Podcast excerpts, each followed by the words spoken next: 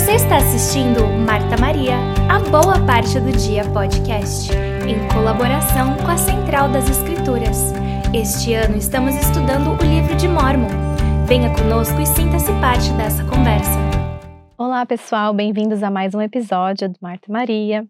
Estamos aqui hoje com uma convidada super especial. A Ricela, ela já participou com a gente, né, o, o ano passado, mas para quem não te conhece ainda, você quer dar uma introduçãozinha de você? Ah, gente, não, é um privilégio estar aqui. Acho que foi até ah, interessante eu ter tido essa ideia hoje de ligar para a Laís e a gente começa na conversa e ela manda qual é o tópico, e o tópico é uma coisa que eu já estou pensando há duas semanas, e é um dia que eu não tinha nada na minha agenda que eu podia estar tá aqui, então sou grata só por essa oportunidade, né, de, de poder estar tá aqui, como todo mundo querendo melhorar a nossa vida espiritual, querer, né, aumentar a, a, média da nossa soma, se a gente é a soma das cinco pessoas com quem a gente passa mais tempo junto, né? Espiritualmente. Estou aqui já aumentando minha espiritualidade estando com vocês. Muito bom. A gente está feliz de ter você aqui com a gente. Então, a gente tá, quer ter uma discussão maravilhosa com vocês, né? A gente hoje vai estudar uh, primeiro NEF de 11 a 15. E estamos em 22 a 28 de janeiro e o tema é Armados com retidão e com o poder de Deus. Então, nesses capítulos, nós vamos ver um pouco, né, como Neff, é, as visões que Neff teve, né, que o pai dele teve e ele foi essa outra testemunha das mesmas visões. Ele estava sendo preparado para ser o profeta, né, porque uma hora, obviamente, a gente vai ver que Lei, pai dele, vai falecer uhum. e então ele seria o próximo profeta. Ele recebeu revelações e visões em que ele pôde é, se fortalecer mais ainda e, e se preparar mesmo para ser o profeta. Acho que a parte que mais me chamou a atenção é logo no começo, né? Quando Deus tem um trabalho extraordinário, né? Para o seu profeta, uhum. para você, para mim, né? Uhum. O que, que o Senhor faz para poder nos ajudar com, a, com isso, né? E eu acho que essa é uma coisa que, que desse capítulo todo, dessa sessão do Vem e Segue-me, me chamou muita atenção, que é essa parte onde fala, Nef também teve uma dessas visões extraordinárias. E eu acho que isso seria um bom ponto, né, para a gente poder focalizar hoje que é na questão de visão, que é na questão de visão ser um dom do espírito, né? E, e o que, que é uma visão? Né? Acho que essa, essa coisa de visão, a gente às vezes pensa assim: ah, os céus se abriram na nossa frente. Nunca abriu para mim, mas já abriu para algumas pessoas, abriu para Nef, né? A gente vê isso nas escrituras. Mas se a gente pensar em termos de visão, pode ser através do, dos céus se abrirem, de um sonho pra gente. Uhum. Sentimento. De um sentimento, mas pensa uma coisa mais simples. A visão é uma projeção do futuro. Que tal a nossa benção patriarcal? Uhum. Né? Nossa benção patriarcal. Então, assim, se o Senhor dá uma visão pra gente, como ele deu pra Nefe, nesses capítulos, é algo que ainda não aconteceu, né? Não aconteceu, o Senhor está mostrando, e que muitas das vezes vem com um conflito com aquilo que a gente vê naquele momento. Uhum.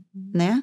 Então, se a gente pensar em visão, nessa projeção do que o Senhor está mostrando para a gente, da nossa capacidade, seja no caso da benção patriarcal, de algo extraordinário, como foi para Nef preparando ele para ser um profeta, né? Muitas das vezes, se isso cria um conflito com a nossa habilidade de ver o próximo passo, muitas das vezes isso impacta a nossa capacidade de ter fé. Porque o que o Senhor está mostrando para a gente é maior do que a nossa capacidade, às vezes, de agir, né? A gente vê durante o livro de Mormon, o Senhor mostrando para Nefe, você vai construir um barco, os irmãos dele, você nunca construiu nada, você vai construir barco como? Uhum. Né? Visão, o Senhor ia mostrar. Uhum. Né? Quando o Senhor mostrou para ele a, a, sobre, é, é, quando o Senhor falou, vai obter as placas, isso foi a visão. Como? Ele não sabia, o Senhor proveu.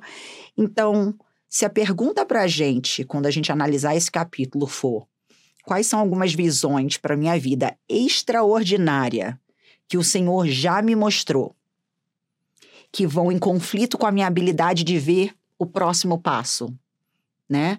E o que que eu estou fazendo para eu esquecer, para eu botar de lado a minha capacidade de ver ou não ver e me apegar àquilo que o Senhor me mostrou como promessa e seguir aquilo, porque eu acho que essa é a mensagem da vida de Nefe né? Quando em 1 Nef 3,7 ele fala, eu irei e cumprirei, porque eu sei que o Senhor nunca vai dar uma ordem sem antes preparar um caminho. Para mim, isso mostra o tema da vida de Nef de o que o Senhor me mandar fazer, o que ele me mostrar em visão, vai acontecer. Sim. É muito do que é, no nosso dia a dia, assim, trazendo isso para nós, o que eu estou entendendo é, é, quando a gente. Até algo simples, né? Que a gente pensa. Nossa, eu acho que eu consigo ser isso, eu consigo ser uma marqueteira de sucesso. E aí, às vezes, o Senhor te mostra que você vai ter um sucesso nessa carreira, mas aí você começa a colocar os blocos, né? De, ai, não, mas eu não tenho curso, eu não tenho, eu não tenho os contatos próprios. E, e aí você coloca os blocos na frente e não permite que o Senhor te guie por esse caminho, né? Uhum. O que, que você pensa, assim, porque enquanto você estava falando, me veio à mente, assim, metas. Né? Metas pessoais.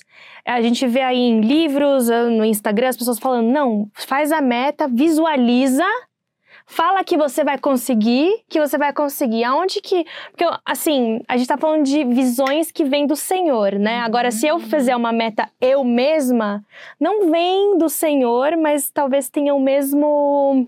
Mas talvez é para chegar onde o Senhor quer que eu chegue? É.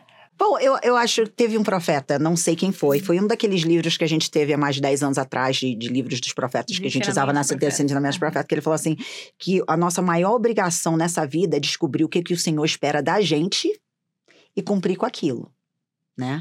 Então, quando a gente pensa em relação a metas, eu né, sendo treinadora de, de empowerment coach, todas essas coisas, o que, que eu vejo? Que quando a minha meta é alinhada com a meta do Senhor, né? Tem dois lados para mim, pessoalmente, porque eu sou visionária em termos de, de tipo de personalidade. Para mim, às vezes o que é difícil é que o que o Senhor me mostra que vai acontecer, ele não me diz como vai acontecer e eu sou uma pessoa de ação. Né? Então, para alguns, a gente fala que a fé sem obra é morta. Para pessoas como eu, é assim: a obra sem a fé também é morta, então não vai funcionar. Uhum. Né? Mas se a gente tem uma meta, é um desejo justo, ponderar, ler, ponderar e orar. A gente aprende isso na primária. Levar essa meta para o Senhor, eu não acredito nessa coisa ah, de joga, visualiza, bota para o universo, não acredito hum. nisso. Ah, você pensa naquela meta, pondera sobre aquela meta, leva essa meta para o Senhor e faz dele o seu parceiro naquela meta, aí sim o Senhor vai prover os meios. Se aquela for a meta que você tem que conquistar na sua vida. É o que eu acredito. Uhum.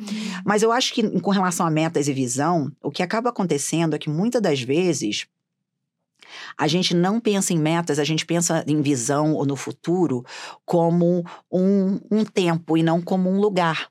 Né? Eu já parei para pensar o que, que vai acontecer na minha vida quando eu alcançar essa meta? Tanto positivo como negativo, porque tem muitas metas positivas que vão ter impactos não tão interessantes na nossa vida. Você vê Nef. Uhum. Quando os irmãos dele começaram a atormentar a vida dele. Ele estava lá bonzinho, se dava bem com todo mundo, até o Senhor mostrar tudo para ele, que ele buscou, e aí começa a mãe Lemuel cair em cima, né? Então, nas nossas metas pessoais, a gente tá pensando o que, que vai acontecer na minha vida uma vez que eu mudar, uma vez que eu alcançar esses objetivos. Ah, da onde que eu vou ter que sair, né? Não foi a mulher de, de Lot que, que olhou uhum. para trás onde via virou sal, é essa mesmo da história, né? Às vezes eu uhum. confundo as histórias.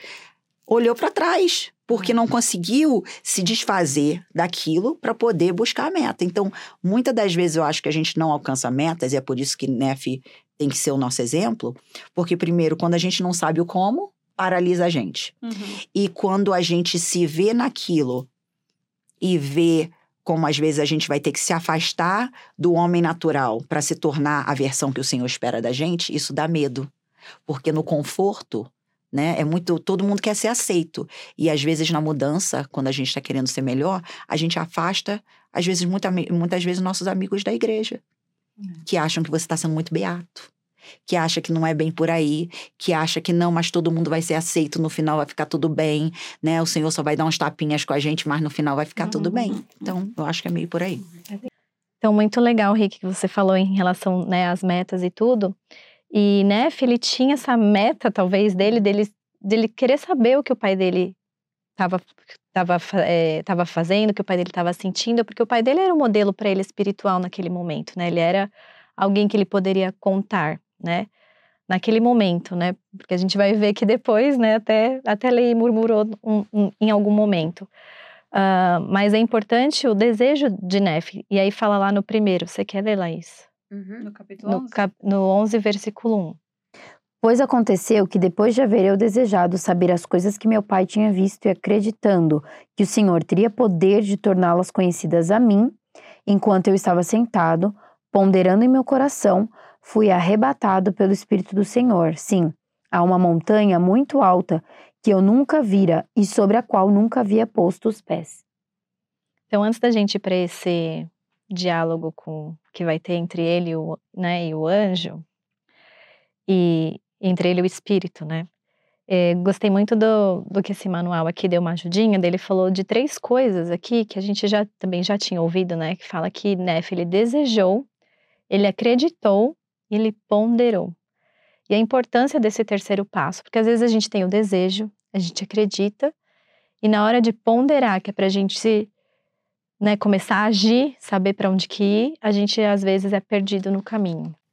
Posso fazer um comentário também? Eu gostei muito aqui que ele fala assim, que ele foi arrebatado pelo Espírito do Senhor, sim, a uma montanha muito alta, né? E que a gente escuta, tipo, sempre os profetas indo até as montanhas para falar com o Senhor, que talvez a montanha simboliza templos, né? E, mas eu pensei assim que essa montanha muito alta também pode ser simbólico, né? De da gente ir para um patamar elevado, onde a gente vai ter a visão Uhum. melhor do que está lá embaixo e a gente vai conseguir ver, ver o todo.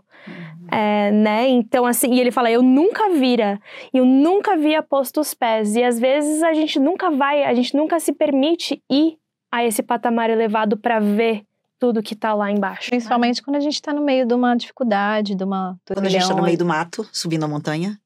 Uhum. Na escuridão e da névoa, entendeu? É. E para a gente poder ter essa visão clara, a gente tem que chegar no topo. Mas para chegar no topo cansa, né? Uhum. É. E aí? Subir a montanha? É um sacrifício. É um é. sacrifício. Interessante que semana passada assisti o musical Salvador do Mundo. Semana passada, a gente está em novembro aqui, né? Gravação. Mas é, tem uma parte que ele mostra Nef vendo a Virgem Maria. E ele tá no alto, Nef, com o espírito, que seria o anjo ali, né, no caso. Ele fala, Nef, que vês tu, né? Mas ver essa cena e compreender que isso realmente aconteceu foi assim, sabe aquele estalo que dá? Fala, nossa, peraí, Nef tava lá atrás e tava ali na frente ao mesmo tempo. Nossa, foi um... Foi arrebatado, né? Foi. E foi, foi um sentimento tão incrível de saber que o plano do pai é tão perfeito que o plano dele não tem tempo, né? De, de ser tudo no tempo dele. Que ele realmente conseguia ver as coisas como, como realmente aconteceram. Uhum. Né? E, e, isso me faz pensar também que a gente tava, disso, disso que a gente estava falando, de pensar, né? A gente está num patamar elevado, por isso, é isso que o profeta falou. Pense celestial. Se a gente pensar celestial, a gente vai estar tá vendo as coisas do topo da montanha. E ser armado com retidão e poder, que é o tópico da aula. Eu, eu, tô, eu tô rindo porque eu e a Laís, a gente veio no carro conversando exatamente sobre isso, né? O, o, o profeta falou pensar As celestial. de carro né? são conversa muito de carro, conversa de carro. Talvez o, o podcast devia, devia começar no, no carro, carro, no carro, já começando. Não, eu, eu tenho ponderado sobre isso, por quê? Porque é, é, a gente, às vezes, a gente fala assim, ah, faz o básico, né? Faz o básico. Basicão não traz transformação, né? Uhum. Então, o, o, o, profeta fala pense celestial, ele não falou pense terrestrial. Não, não, não, não, não. Uhum. O propósito da igreja, obviamente, é tirar as pessoas do mundo. Tirar do mundo é tirar do celestial. Mas se a gente não pensar celestial, se a gente começar a pensar no básico, é no básico que as pessoas saem da igreja. Porque entram para a igreja e falam assim: mas eu já não estou fazendo nada ruim né? Uhum. O negócio não é fazer ruim, é fazer o seu melhor. Porque, como o Joseph Smith falou, uma religião que não requer sacrifício em todas as coisas, todas as coisas, não tem o poder de transformação. E voltando ao que você estava falando de meta, qualquer meta que a gente tem, se ela não requer o sacrifício de todas as coisas, de a gente largar quem a gente era e mudar, ela não cria transformação e aí a gente Volta. Volta como estava antes, né? Então, quando o anjo fala para ele, depois de tudo isso que ele ponderou, né? E o anjo fala para ele assim: O que desejas tu? O anjo já sabia o que, que ele desejava. Uhum. Mas tinha uma coisa muito interessante psicologicamente de poder dar à pessoa a oportunidade de falar aquilo que ela quer. o que ela quer. Né? Uhum. Porque tem aquele ditado que fala assim: as pessoas não querem ouvir sua opinião, elas querem ouvir a opinião delas na sua boca para sentir que você entende né? Até quando você vai pedir uma bênção do sacerdócio, você tem que pedir, né? Pois é. Eles não vão te O que, oferecer. que você deseja? E aí Nefe fala, eu quero ver o que meu pai viu. E aí o anjo já começa com, você acredita nas coisas que o seu pai viu? Então vamos começar pelo básico. Você quer ver o que seu pai viu? Você acredita naquilo que foi feito? Né? E aí ele falou sim, que ele acreditava e ele queria entender mais sobre o que, que aquilo tudo significava. Então, muitas das vezes, eu acho que assim, é, se a gente for levar isso para tudo na nossa vida, o profeta fala uma coisa, o profeta falou, pense celestial. Ajoelhar e perguntar, Senhor, pensar celestial é o quê? Eu quero poder entender o que o profeta estava falando naquela situação. Quantas vezes a gente só ouve uma coisa, mas a gente não leva isso de volta para o Senhor para poder ter aquela confirmação direta? Porque olha só, os nossos olhos podem enganar a gente, os nossos ouvidos podem enganar a gente, mas as impressões que a gente tem do espírito, no nosso espírito, elas têm o poder de transformar a gente. E é importante a gente indagar para saber em que áreas da nossa vida a gente precisa pensar mais celestial, né? A gente precisa conversar com o Senhor a respeito disso. É, eu fiquei refletindo sobre isso, pensando que comunicação é tudo. Na terra, nos céus, tudo. Né, que, a, que a Rita estava falando. Realmente a gente tem que perguntar. E através da pergunta, como a gente tinha falado, acho que foi no, no, em outro episódio, sobre ter a disposição de seguir aquilo, né? Que foi falado. Mas continuando o que a Ri falou pra gente, do que ele falou, ele pôde, então o anjo pôde trazer ele novamente ali aonde o pai dele viu. Olha que benção, né? É, ele foi para onde o pai dele, porque ele estava com um desejo tão grande que, que o anjo pôde dar essa oportunidade para ele e pôde dar uma oportunidade muito maior ainda de ver as coisas que iam acontecer, né? Ahn, Maria com Jesus Cristo, enfim. A interpretação de todas as coisas também, né? Exatamente. Ele pode ir muito além. Muito ele além. pode até interpretar. Ele podia ter falado a questão do aqui que ele tá falando da árvore, né? Da vida. É, o que que aquilo, o que que aquilo representava? Poderia ter falado, ah, representa o amor de Deus. Mas ele foi muito além. Ele mostrou mesmo o que era o amor de Deus através de mandar que Deus mandou o seu filho unigênito, né? Primogênito, né? Unigênito na carne, enfim, para a terra, para todos nós. Isso eu fiquei muito pensativa. Eu vi um comentário falando que se tivessem apenas duas pessoas na Terra e elas precisassem da expiação, Cristo ainda assim faria. né? Então, ele ainda faria tudo que ele fez por se fosse duas pessoas. Então, ali ele pôde entender realmente que Deus enviou Jesus Cristo e que ele realmente, por quê? Porque ele nos ama muito. E na própria cruz, dois ali que estavam, né? Que um deles falou, acreditou nele, falou que queria estar com ele. Uhum. Então, um, né, um pecador ali. Então, pra, isso- o que me traz é que eu, pecadora, também tenho essa chance, né? Cristo fez isso por mim, mesmo com as minhas falhas. E às vezes a gente, a gente, às vezes a gente erra, às vezes a gente fala, nossa, por que, que eu fiz esse, eu errei? Às vezes a gente se cobra. Quando que a gente tem que ser grato e lembrar dessa misericórdia que o Senhor teve com a gente. Que Ele quer isso, Ele quer que nós... ah, ele já pagou pelo preço, né? Ele já fez aquilo. E eu acho que isso que também é muito forte, né? Da gente lembrar que o Senhor, Ele deu o maior presente, o maior, maior, como fala? A maior, Dádiva. Que valia mais para Ele. Deu a ma- o maior, o, o dom, o, O dom mais precioso. é, o dom mais Uhum. precioso, o, o que era mais valioso para Ele, Ele deu Uhum. para nós. Foi o filho dele. Foi. No manual no Vem Segue-me, ele cita ahn, o discurso da irmã Susan Porter, que é o amor de Deus, a maior alegria para a alma. E ela diz o seguinte: saber e compreender que você é perfeitamente amado como filho de Deus muda tudo. Muda a maneira como se sente a respeito de si, mesmo quando comete erros, como a Carol falou. Muda a maneira como se sente quando surgem desafios. Muda a maneira como enxerga os mandamentos de Deus e muda sua visão a respeito das outras pessoas e de sua capacidade de fazer a diferença. O elder ah, Jeffrey R. Holland ensinou: o primeiro grande mandamento de toda a eternidade é amar a Deus com todo o nosso coração, poder, mente e força. Esse é o primeiro grande mandamento. Mas a primeira grande verdade de toda a eternidade é que Deus nos ama com todo o seu coração, poder, mente e força. E tá aí a questão da visão. Né? Uhum. Por que, que a igreja. Por que, que tudo é. ah, desde pequenininho, eles tão, as crianças estão aprendendo, sou um filho de Deus. Uhum. Nas moças, a gente fala, somos filhas de, do Pai Celestial. Acho que agora é mãe e pai, ou pais celestiais, Uhum. né? Alguma coisa assim. Porque ter essa visão de quem a gente é muda tudo. Muda tudo.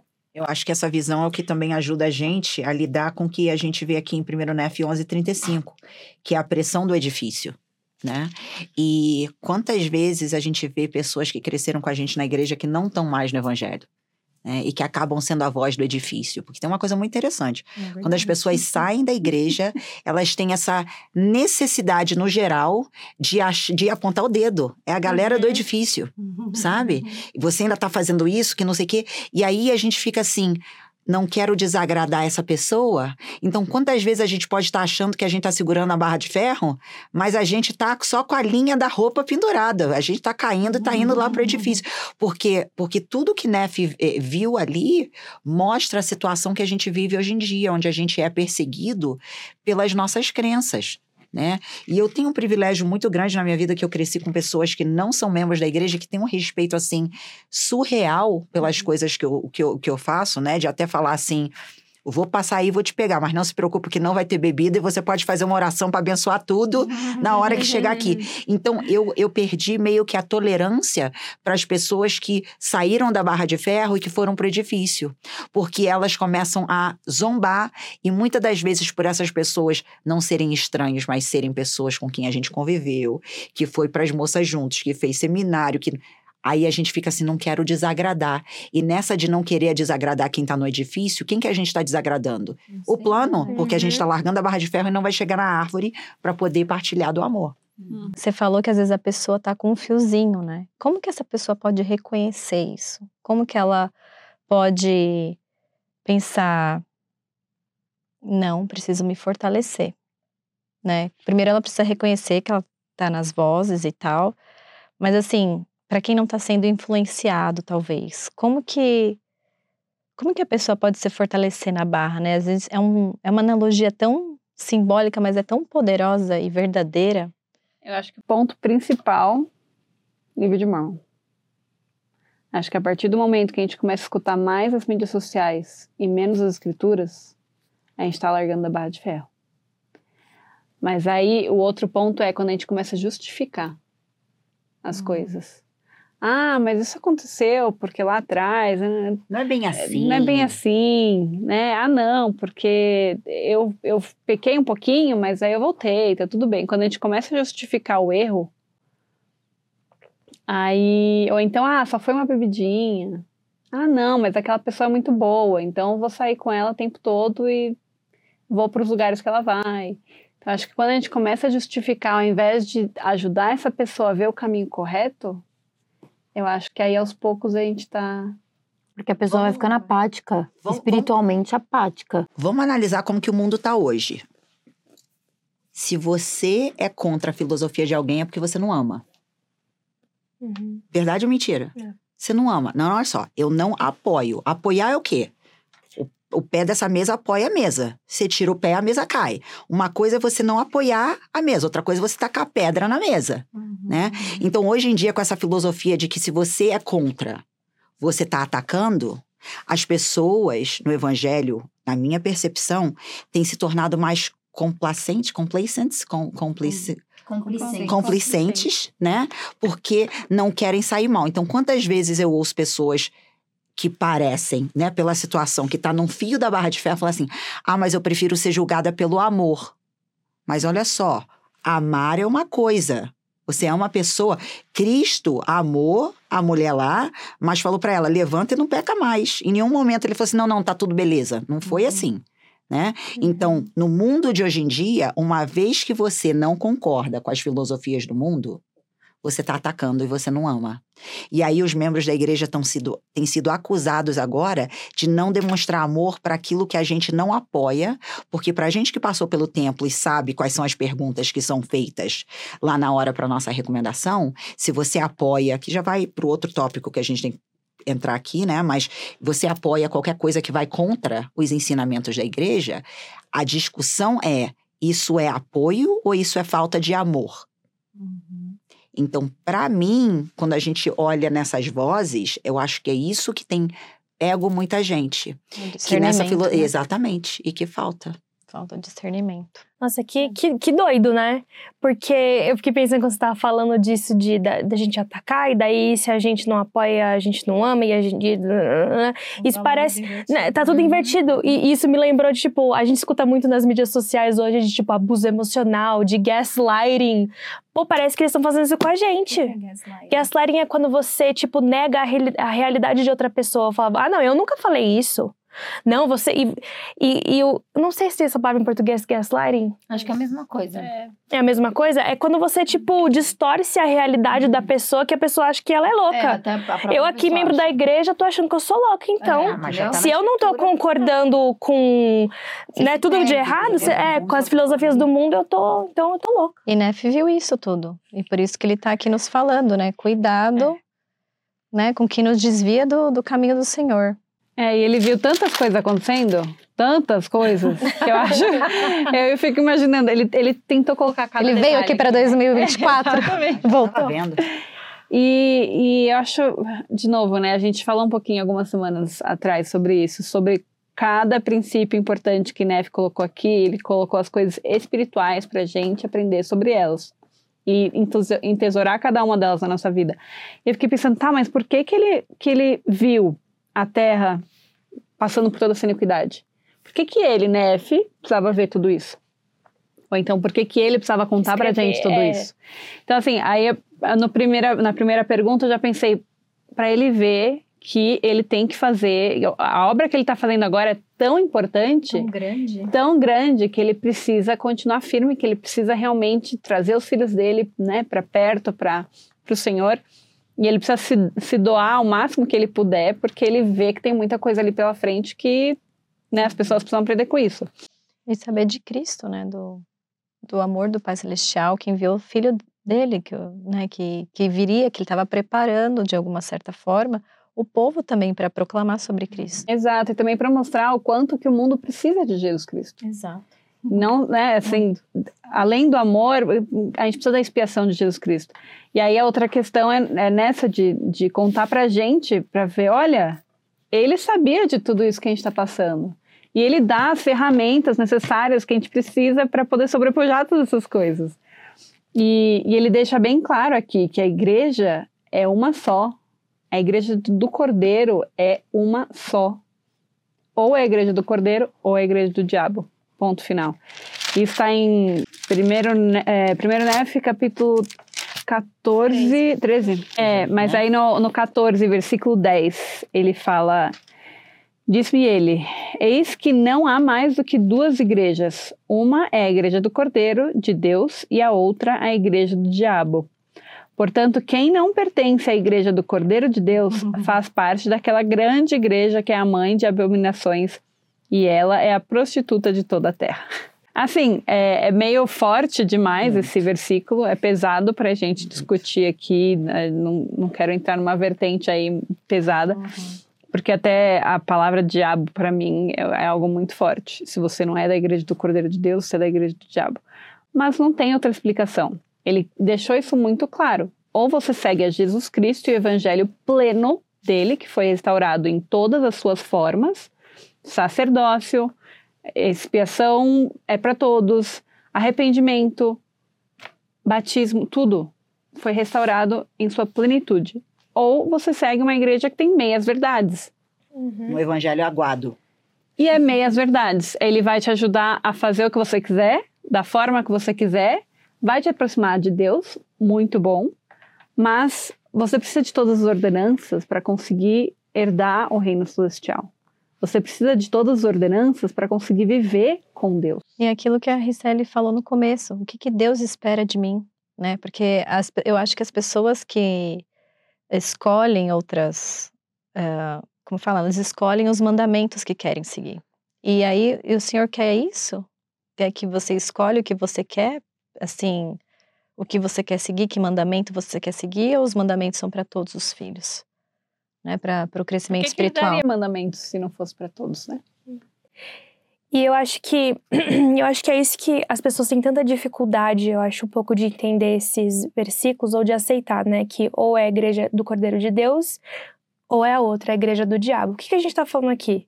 A gente está falando aqui, vamos ser claros, que a gente acredita que a igreja de Jesus Cristo dos Santos dos últimos dias é a igreja do Cordeiro, a única igreja. Agora, a vida não é preto e branco. Não existe só preto e branco né? Tem várias cores. Um, e Satanás é tão astuto que é isso que você falou. Ele usa verdades com mentiras, com filosofias dos homens. Então, mescladas. Me mescladas. Então ele é tão esperto que ele deixa as pessoas realmente se aproximarem um pouquinho de Deus. Ele deixa as pessoas fazerem atos bons. Então, assim, a gente não pode olhar também a, a, as outras igrejas como a nossa. Então, elas são horríveis, Sim. ninguém. E não é não isso, é por, não é por aí. As, as outras igrejas, outras filosofias também têm coisas muito boas, mas é isso que você falou, são as ordenanças. Né? É o escolher os mandamentos que, que, que cabem melhor a mim, né? E, e, então eu acho que é isso que a gente tá. É, é forte falar que é a igreja do diabo. É, mas aqui no, no, manual tem uma citação do presidente da Alan. Oaks que ele fala assim, que essa grande e abominável igreja não é, não representa assim só uma organização ou uma igreja, tá falando assim, que representa toda filosofia ou organização que se oponha à crença em Deus. E a escravização que essa igreja procura impor aos santos não será tanto um confinamento físico, mas sim uma escravização a ideias falsas. E aí, se a gente for levar para esse lado, a gente vê pessoas que às vezes podem estar, ou às vezes até nós, em qualquer momento da nossa vida, que estamos frequentando a igreja do Cordeiro com filosofias da igreja do diabo. Uhum. Porque a gente está vivendo filosofias que vão contra aquilo que o Senhor fala. Porque uhum. aqui na Escritura, quando fala, no de versículo 17, quando chegar o dia em que a ira de Deus for derramada sobre a mãe de meretrizes, que é a grande e abominável igreja de toda a terra, cujo fundador é o diabo, então naquele dia a obra do Pai começará, preparando o caminho para o cumprimento dos convênios feitos com seu povo, que é da casa de Israel. Então, se a gente coloca essas duas partes juntas do edifício das filosofias dos homens misturadas com escritura e do fato de que você ou tá né? É tipo jogo de futebol. Só tem dois times, não é? É. Então você tá no lado que, o, que o Salvador é o capitão, ou você tá no lado que Satanás é o capitão. Não dá para ficar ali no, no meio. Ou você chuta o gol para um lado do gol ou para o outro. Não é tem. como se fosse assim: o Corinthians é, é o Cordeiro. não vou entrar São Paulo lado, é do. Mas já nem assisto mais Palmeiras. depois da, da Copa. Mas enfim. Mas quando a gente vê desse lado, não é interessante? Não dá para jogar para os dois times. Não, é. né? Quando a escritura fala que a gente não pode servir a dois senhores, uhum. é, é é, é, é, importante lembrar também que se não é um lugar, é um estado de espírito também. Estou eu na igreja de Jesus Cristo, olhando para trás e virando sal? Estou eu na igreja de Jesus Cristo, é, é, com um pé na igreja e outro no mundo? Né? Então. E nessa questão de dois senhores, ele até fala de novo também no, no versículo 7 do capítulo 13 ele fala que ele viu também ouro e prata, e sedas, escarlatas, linhos, finamente tecido, é, e toda espécie de vestimentas preciosas, e vi muitas meretrizes. Me fez pensar nisso. Às vezes o outro Deus, nesse caso servia dois senhores, é o Deus do, do ouro, do né? Mundo, do, né? do, mundo, de, de dinheiro, só, só correr atrás do dinheiro, da fama. É, então, Sem buscar o reino de Deus antes. Claro. Exato. Exato. Não é errado você ser rico, não é isso, né? Mas é você é, fazer com que a riqueza seja o seu principal foco, uhum, né? Uhum. E não a Deus. Então, enfim, aí são muitas visões que ele teve dos dias de hoje, né? E, mas é legal do, do 13, ainda continuando nesse capítulo, o versículo 37, que ele fala sobre quem segue a igreja do Cordeiro né? É, que é a, a rocha e a salvação. Então, no 37 ele diz: E abençoados os que procurarem estabelecer a minha Sião naquele dia, pois terão o dom e o poder do Espírito Santo, e se perseverarem até o fim, serão levantados no último dia e serão salvos no reino eterno do Cordeiro.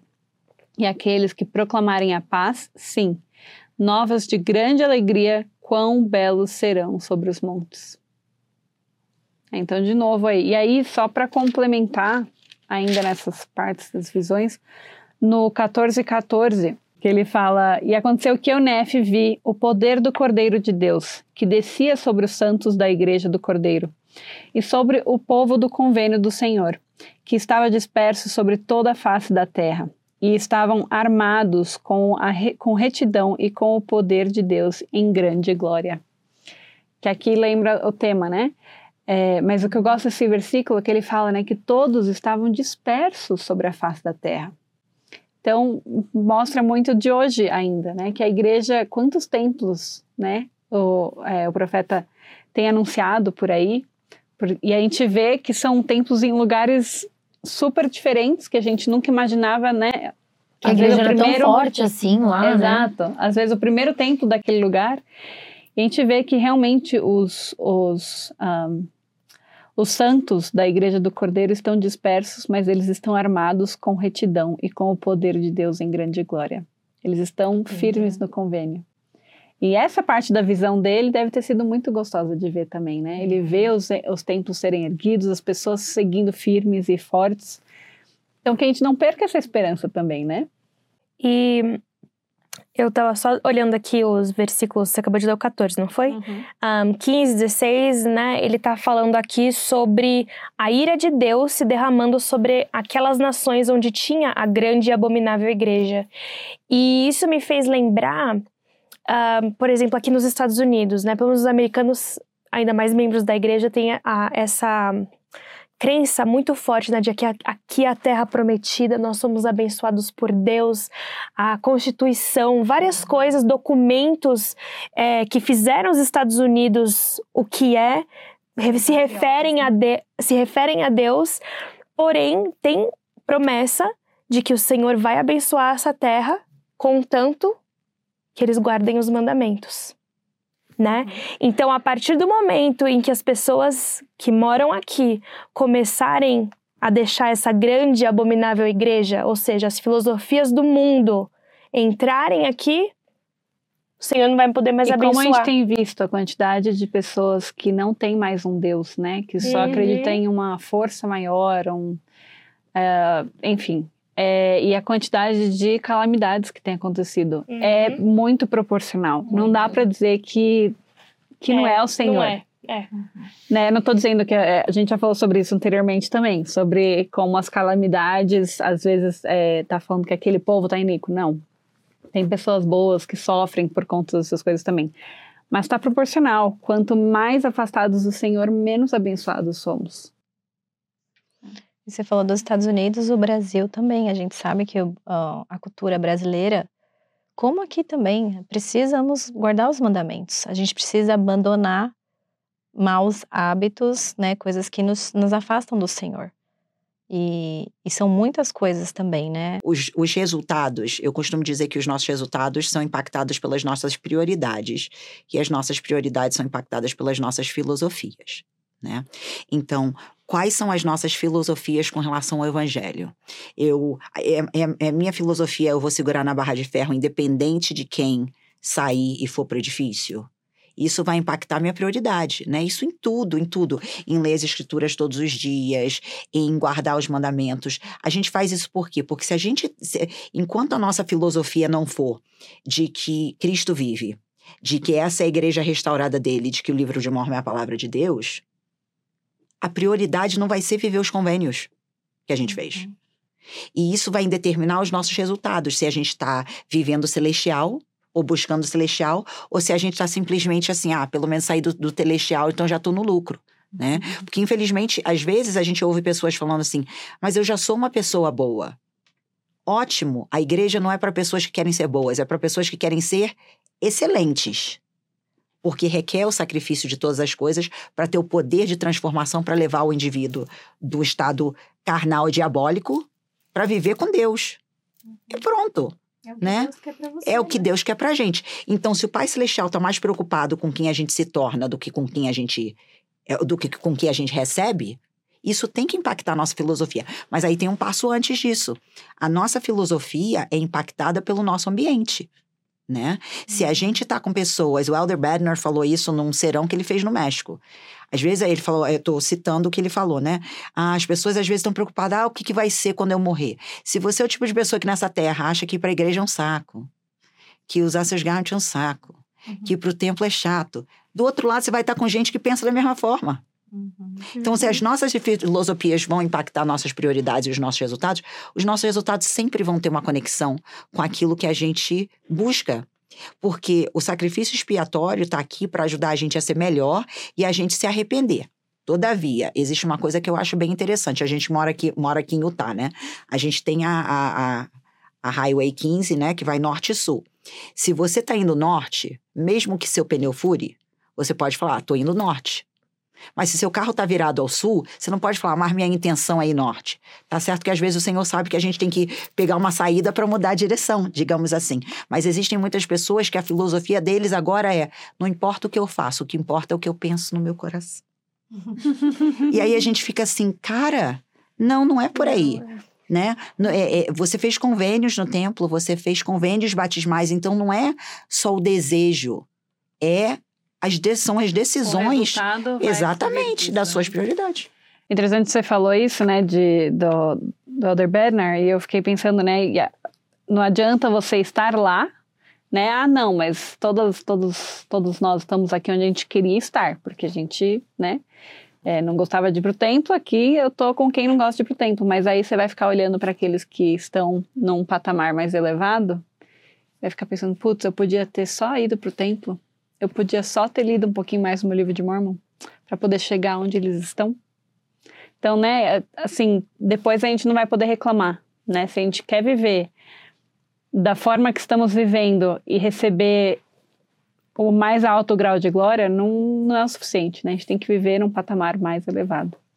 Eu ouvi dizer ainda assim que a gente vai se surpreender da bondade do Senhor quando ele, quando chegar esse tempo da gente se encontrar com ele e que ele vai ser o nosso advogado, né? Ele vai, ele, a gente vai se surpreender com a misericórdia e o amor que ele tem.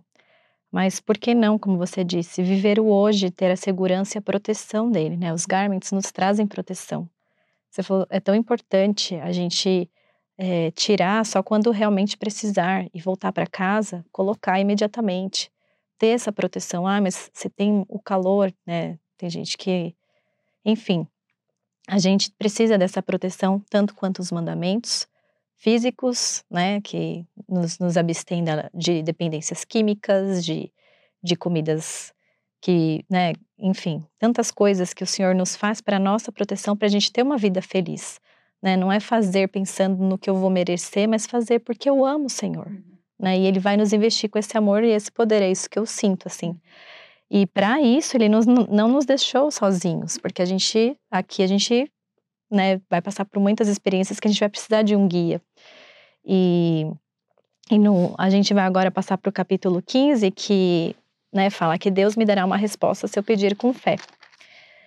Então, Nef, ele acabou de ter essa visão, né? Já, ele volta, imagina, aí ele volta lá para para a família dele na tenda, para a realidade. É igual a gente, né? Quando sai do templo, aí volta para a pia de louça gigante. Falar, vamos lá. para passar. pois é. E aí, os irmãos dele estão falando, né, sobre, sobre essa visão que o pai já tinha compartilhado e ninguém estava acreditando, né? Ficou tão frustrado. E aí ele fala uma coisa muito importante no. Ele fala assim no 8. E disse-lhes eu: Haveis perguntado ao Senhor?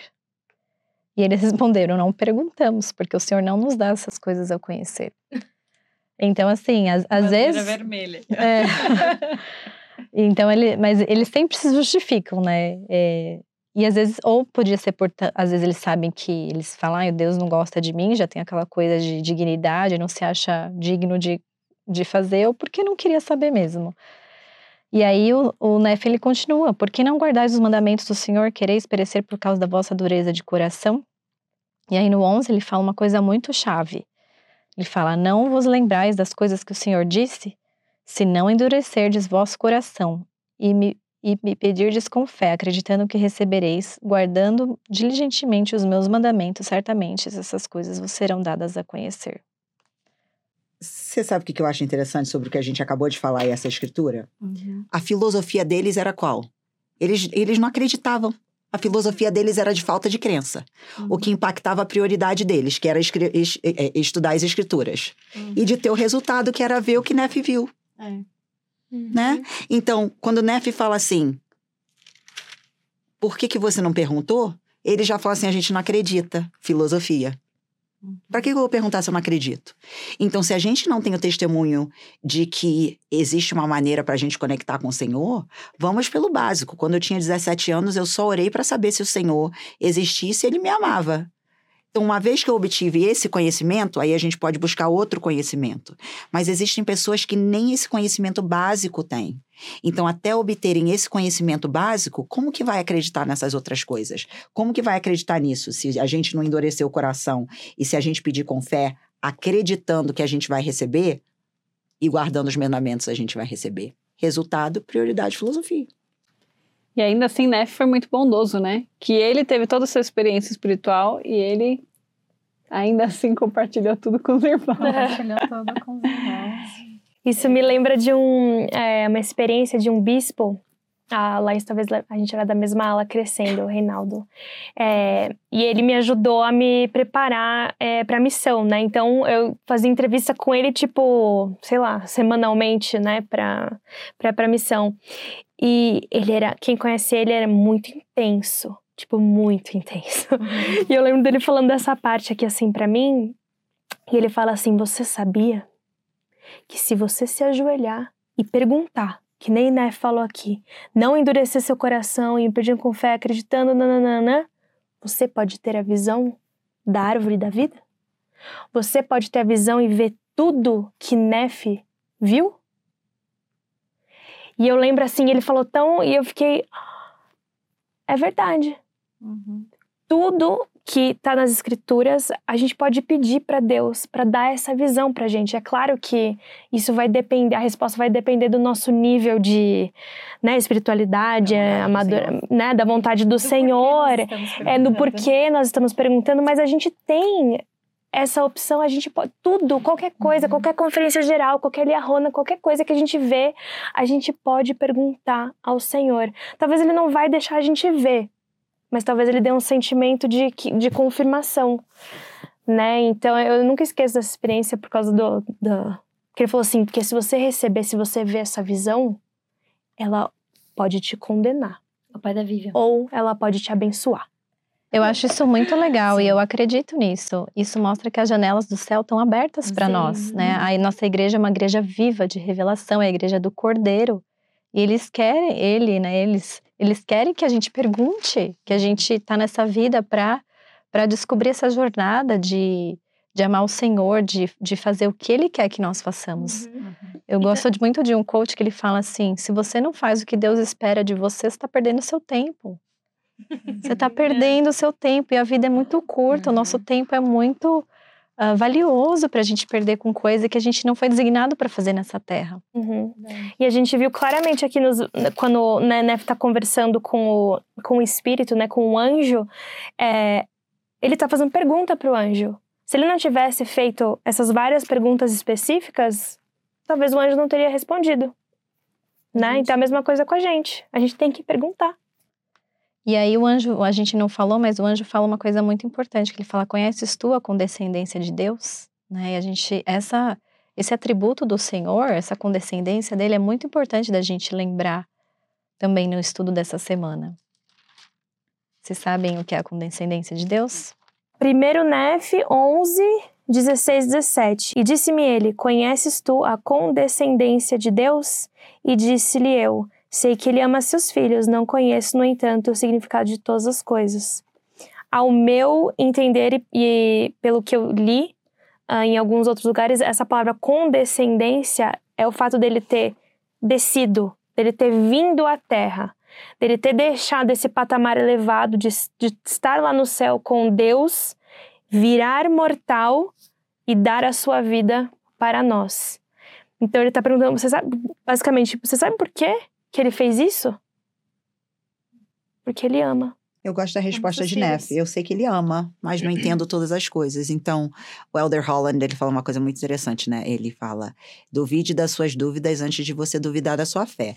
Não quer dizer que a gente vai saber tudo e vai acreditar em tudo. Mas vamos, eu acho que, que Satanás, ele, com astuto, é o plano do adversário, né? Ele quer fazer com, gente, com que a gente seja tão miserável quanto ele mesmo.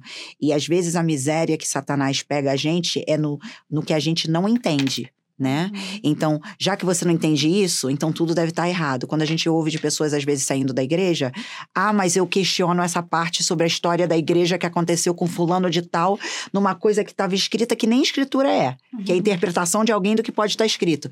Aí, por causa daquela coisa que não entende, esquece do amor do Senhor, esquece das experiências espirituais que teve, esquece das coisas que o Senhor já mostrou para eles. Então, o plano do adversário é pegar a gente nas coisas, às vezes, simples, que Neff já fala assim. Eu sei que ele ama, não conheço todas as coisas, mas estou disposto a ouvir também, né? Porque aí foi uhum. quando, por dois capítulos, o anjo está contando tudo para ele e explicando. E Cristo, ele não só desceu, né, no nosso nível, mas ele foi abaixo de tudo. Ele sofreu por uhum. tudo e por todos, para que nós pudéssemos ter essa chance, né, de estar aqui, de nos arrepender e de voltar ao Pai Celestial.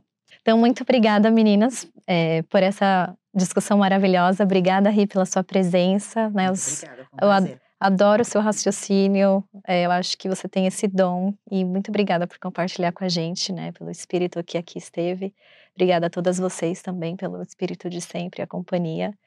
E obrigada a vocês aí de casa por estarem aqui conosco. Esperamos que vocês uh, tenham gostado da discussão que vocês possam colocar aí nos comentários ah, o que vocês pensam, né, dessa, dessa visão maravilhosa. Acho que só da gente falar dessa visão de Neff já traz um espírito, assim, né, de imaginar ele tendo essa conversa com um anjo.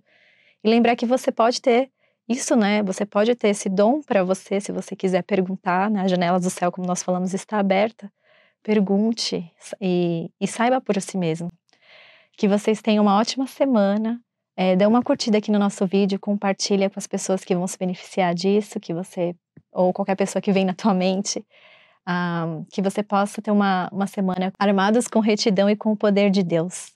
Que o Senhor possa abençoar você, na sua família, com, sua, com, suas, com seus afazeres, com as coisas, com as suas experiências, mas que você não esqueça de nunca largar a barra de ferro, né, para chegar lá no, no fruto do amor de Deus e Jesus Cristo. E até mais! Boa semana. Muito obrigada por estar aqui. Se você gostou do nosso conteúdo, deixe um like, um comentário e se inscreva no nosso canal. Nosso podcast também está disponível no Spotify e Apple Podcast. Se você quer ficar mais ligado ainda no nosso conteúdo, nos siga no Instagram, em arroba Marta Maria Podcast.